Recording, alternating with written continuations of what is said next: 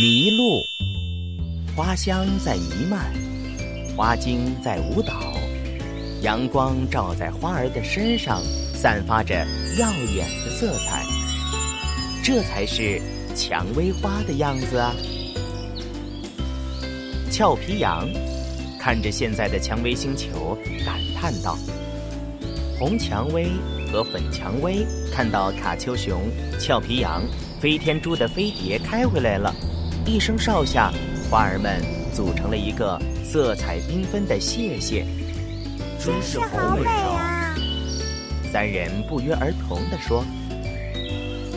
在花精们的簇拥下，卡丘熊、俏皮羊、飞天猪走下了飞碟。面对如此热烈的接待，小伙伴们害羞的涨红了脸，走路的姿势都有些扭捏，变得不自然了。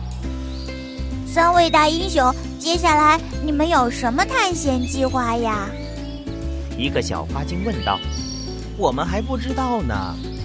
飞天猪一只手挠着后脑勺说：“那你们能去冰雪星球看看吗？听说那个星球遇上了百年一遇的严寒，现在这个季节本该万物复苏了，能帮我们送点粮食去吗？”花精们七嘴八舌、叽叽喳喳地说：“哼，你们能让三位英雄安静一会儿吗？”粉蔷薇笑呵呵地制止花精们在说话。粉蔷薇，你恢复的怎么样了？俏皮羊问。一接触到蔷薇星球的土壤，我的伤势就好了一大半了。花精们说的没错，如果三位英雄有时间。可以帮忙送些食物到冰雪学校吗？大雪持续了这么久，孩子们的食物该不够了。当然没问题，我们最爱行侠仗义了。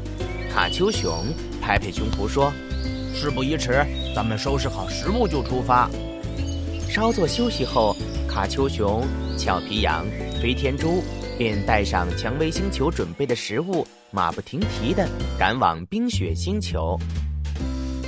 冰雪星球上一片白茫茫，所以沿路的指示牌和路牌都全被厚厚的积雪覆盖了。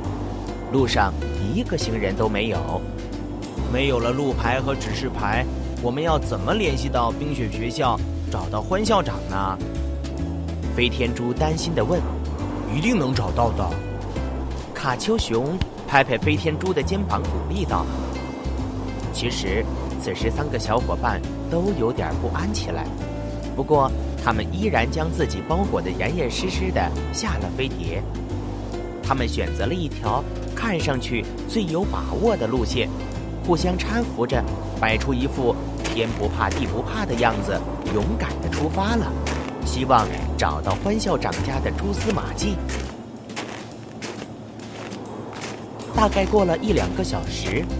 卡丘熊、俏皮羊、飞天猪停了下来，他们在一棵倒下来的树干上坐下来，喘着气。他们已经累得浑身酸痛，摔得鼻青脸肿。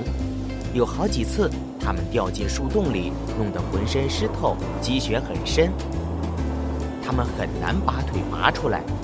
他们越向前走，树长得越来越密，也越来越难以区分。整个冰雪星球仿佛无边无际，没有尽头，也没有差别。更糟糕的是，雪越下越大，他们完全没有了方向感，